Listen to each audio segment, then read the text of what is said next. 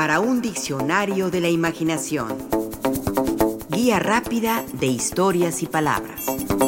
Enemistad.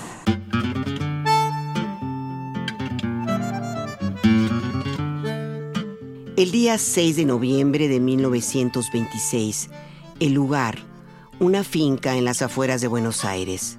El motivo, la exitosa aparición de don Segundo Sombra de Ricardo Guiraldes.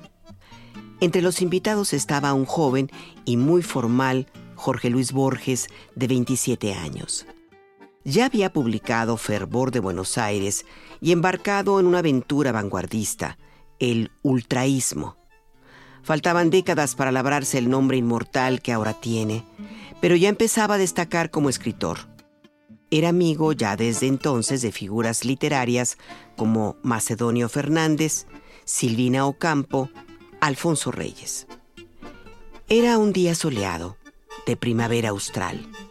Estaban al aire libre con mesas colmadas de comida y vinos, conversaciones animadas de muchos temas y entre ellos, por supuesto, los literarios. Borges iba de traje y corbata. Se sentía feliz, pues llegó acompañado de una mujer joven, guapa y pelirroja.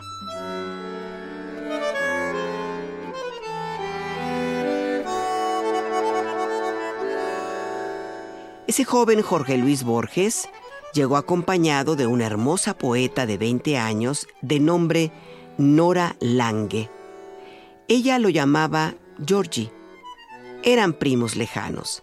Él le había escrito el prólogo a su primer libro de poemas, La calle de la tarde, y estaba enamorado.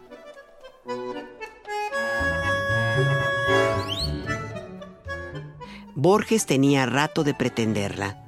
La visitaba en su casa, conversaba por largas horas con ella, bailaron tango una noche que le resultó mágica y le invitaba a dar la vuelta. La pareja salía a caminar por el barrio de la joven, lejos de las miradas de doña Berta, que tenía cinco hijas pero solo dos ojos, como lo relata el historiador y escritor Daniel Balmaceda. Nora Lange era en verdad hermosa parecía haber surgido de la pantalla cinematográfica. Alta, de esbelta figura, vestida a la moda, de raigambre noruega, de ojos claros y una linda cabellera pelirroja, por supuesto que hacía suspirar al joven, pero muy tímido Jorge Luis Borges.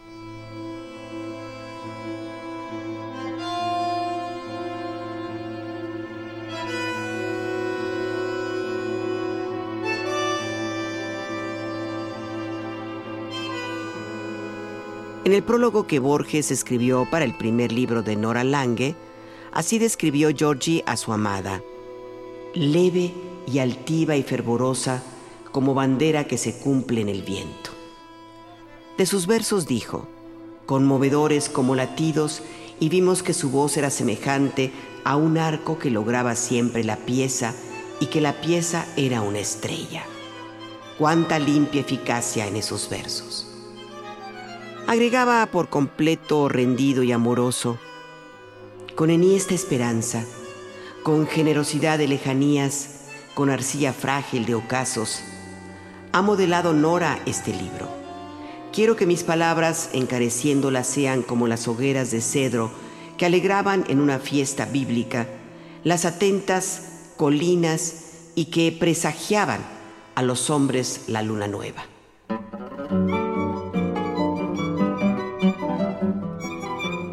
El 6 de noviembre de 1926, entre los invitados a la fiesta que en homenaje a Guiraldes ofreció la Sociedad Rural Argentina, se encontraba un escritor singular y de alguna manera rebelde, distinto para siempre, vanguardista, Oliverio Girondo. Era ameno, de buena charla, con cierta presencia y porte, muy elegante y con una barba cerrada de aspecto mefistofélico, que lo distinguía. A diferencia de Borges, que era tímido, Oliverio Girondo, en cambio, algunos años mayor que él, era extrovertido y podía ser seductor.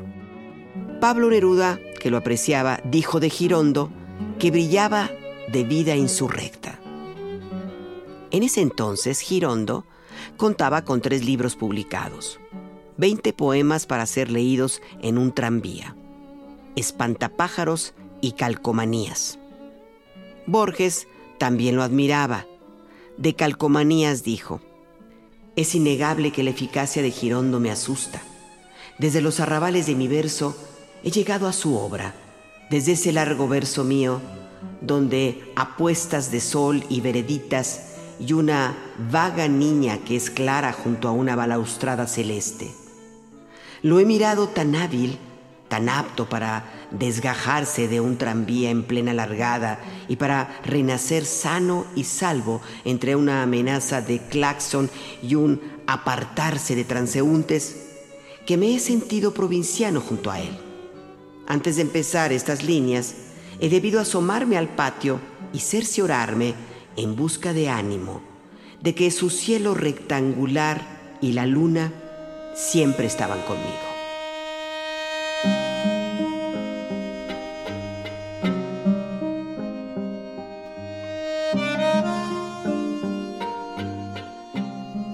Esa admiración de Borges a Girondo, sin embargo, estaba a punto de convertirse en una gran enemistad. Sucedió que Girondo se sintió atraído de inmediato por Nora Lange. Al verla, no dejó de pensar que la hermosura y la inteligencia sí existen. Durante la comida procuró sentarse a su lado. Lo demás fue el comienzo de un largo amorío Así lo cuenta la propia Lange. Girondo había comprado una botella de vino especial y la tenía en el suelo, al lado de la mesa. Yo la tiré en un descuido. Oliverio me dijo con su voz de caoba de subterráneo, va a correr sangre entre nosotros. Nunca más se separaron. Girondo y Lange se amaron de por vida fueron inspiración uno del otro para escribir sus propias obras y para construir una pareja legendaria.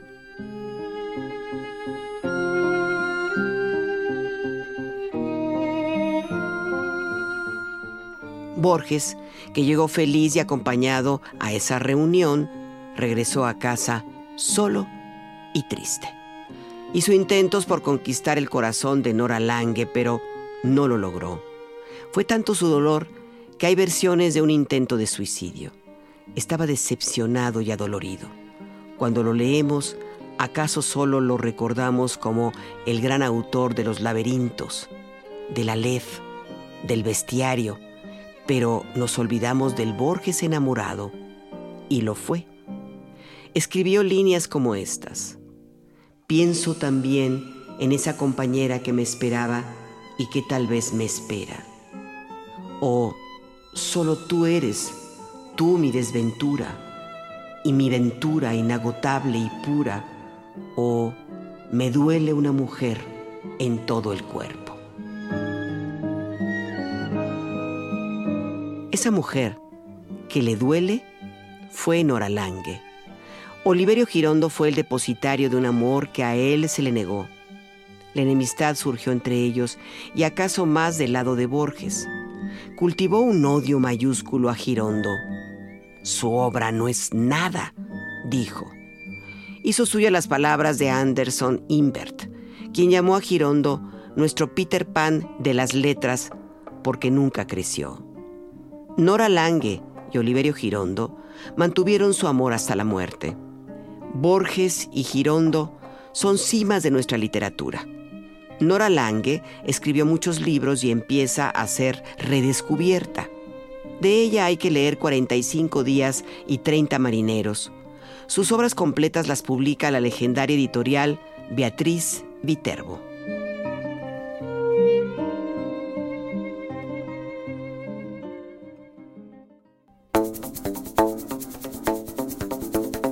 Participamos en este programa Juan Ramírez, Rafael Méndez, María Eugenia Pulido, Mauricio Carrera y Pilar Muñoz.